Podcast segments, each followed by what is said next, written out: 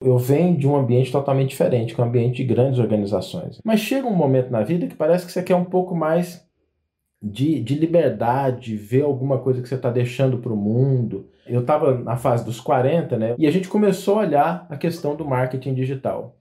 E eu me lembro até onde o carro estava quando eu virei para a Larissa e perguntei assim: meu bem, o que, que você acha da gente buscar alguma coisa com relação ao marketing digital?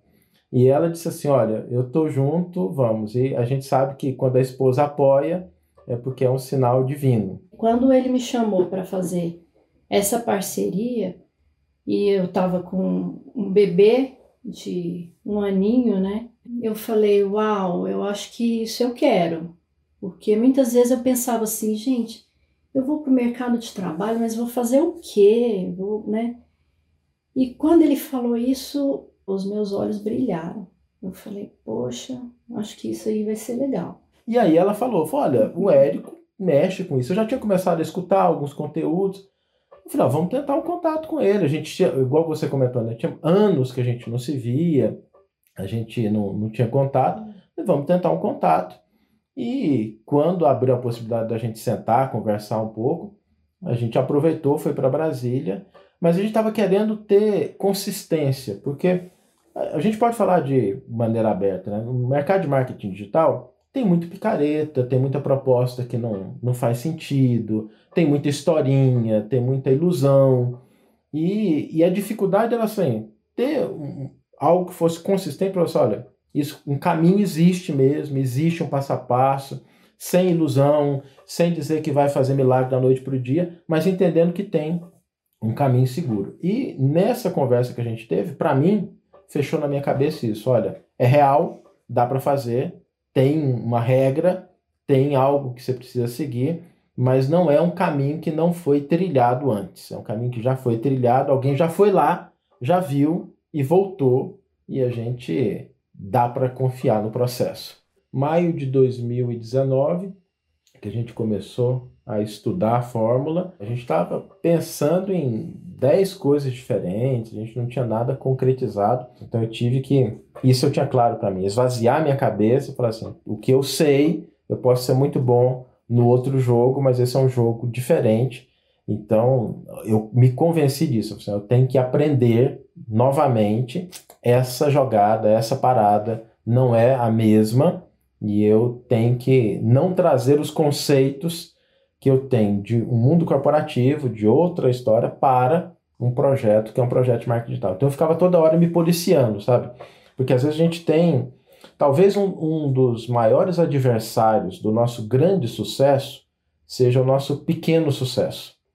Porque a gente acaba se apegando a eles e a gente esquece que para chegar ao próximo nível você não precisa exatamente das mesmas coisas. Então para mim foi um exercício muito grande assim de olha, ok, mas eu preciso entender desse jogo, ficar me policiando ali sempre para não, não, já sei, não, não sei, eu vou pegar o capítulo, módulo lá, vou assistir de novo, vou entender novamente. Ah, não, isso dá para resolver assim, não, deixa eu ver qual que é a recomendação. O projeto, né, que, que deu o resultado foi um projeto que surgiu de uma maneira inesperada, porque depois de, de conversar com você, depois a gente aí a gente começou a estudar a fórmula.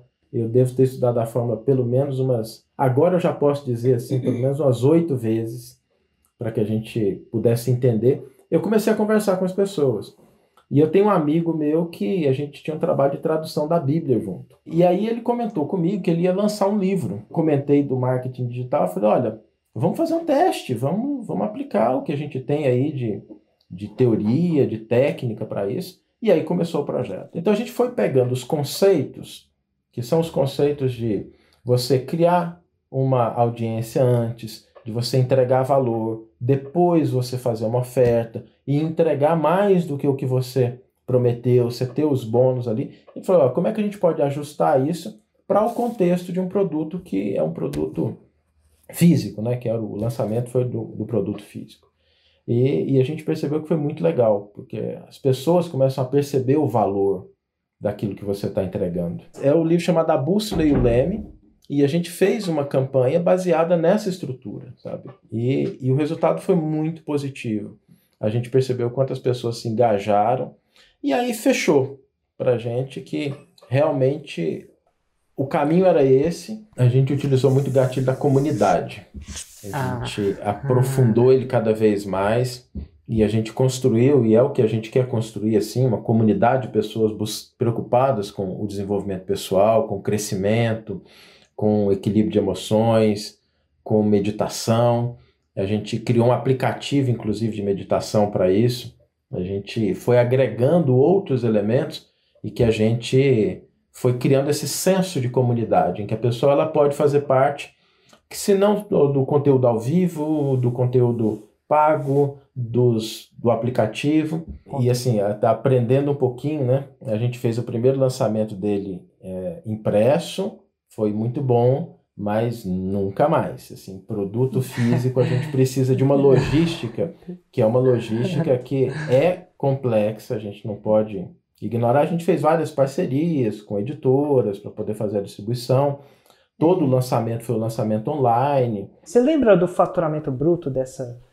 dessa 292.578.